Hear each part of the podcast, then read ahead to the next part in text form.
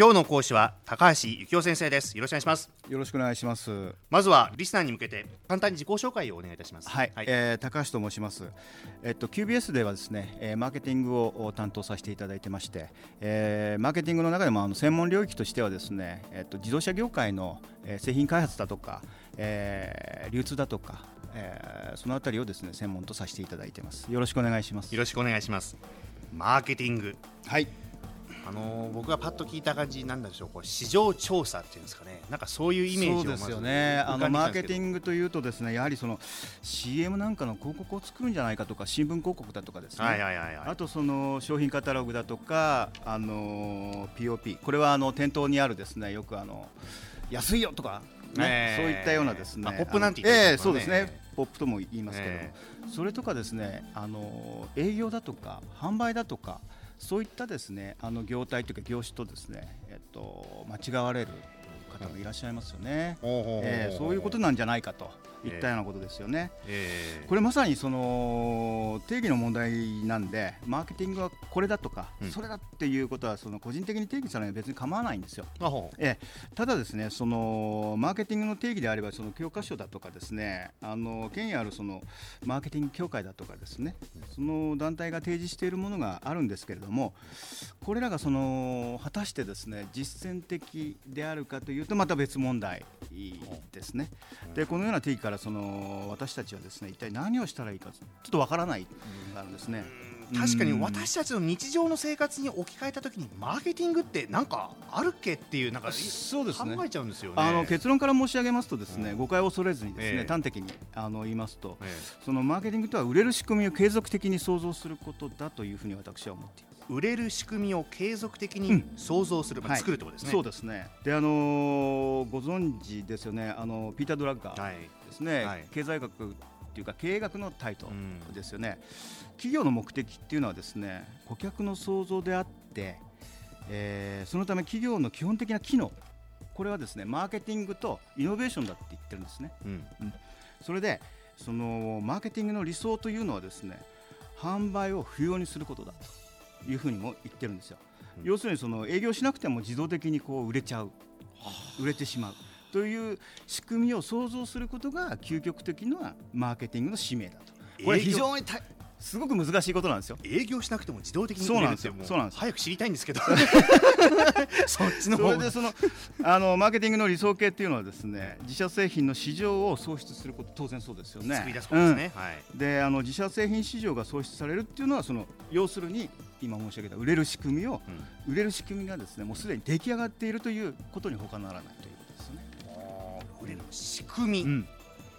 具体的な例というと挙げるとどうなるんですか、えー、っと要はですね製品開発からですね、えーはい、要するに流通があって、うん、それで、えー、っと市場でですねお客様に、えー、売るわけですよね。はいはい、それでその一連の流れ、はい、一連の流れをですねスムーズに要するに作り出していくのがマーケティングの使命だというそれが仕組み作りっていう。流れをスムーズにやっていくそういうことですね。なるほどです。ね、うん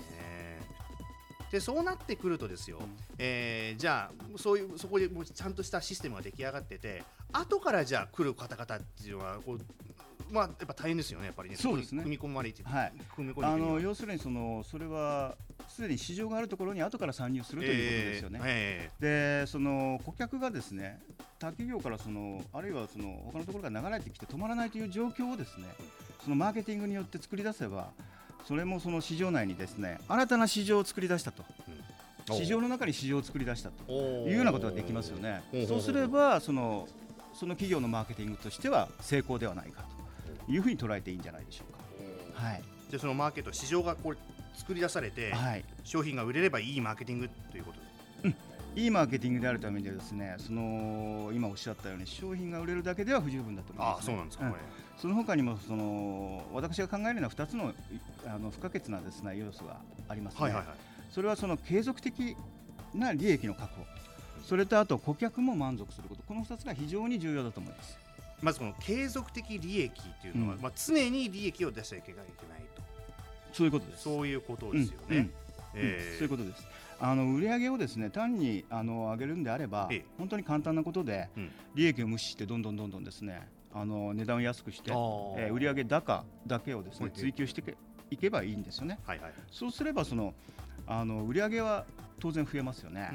で会社としてじゃあどうなんだろう、うん。利益が薄くてこれは成り立ちませんよね。うんですね、うん。うん。これはそのマーケティングのの見地からするといいマーケティングをした企業とは言えませんよね。なるほどですね、うん、であとですねその顧客満足を無視していいんだ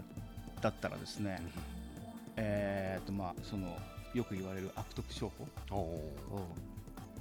もその一つマーケティングと言えますよね。まあただこれはですね、その反社会的なですね行為であるばかりではなくてですねそのマーケティングの一つの側面であるうん付加価値を提供して対価をもらううんうんといったような点からですね、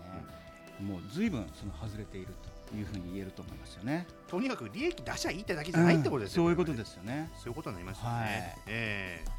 じゃあちょっと改めてじゃあうん。整理していただきますと、マーケティングっていうのは、はい。ですからまあ売れる仕組みを作るんだっていうことですね。ことですね。で継続的に利益を上げるんだと、はい。で、えー顧客が満足するんだ、はい。この3つということでよろしいでしょうか、この3つをですね可能にする活動と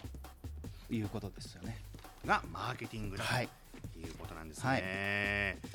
では、えー改めてここで今日のお話のキーワードをはいよろしくお願いいたします。はい。であの今おっしゃったようにそのマーケティングとはですね売れる仕組みを作って継続的に利益を上げてでさらにですね顧客が満足するという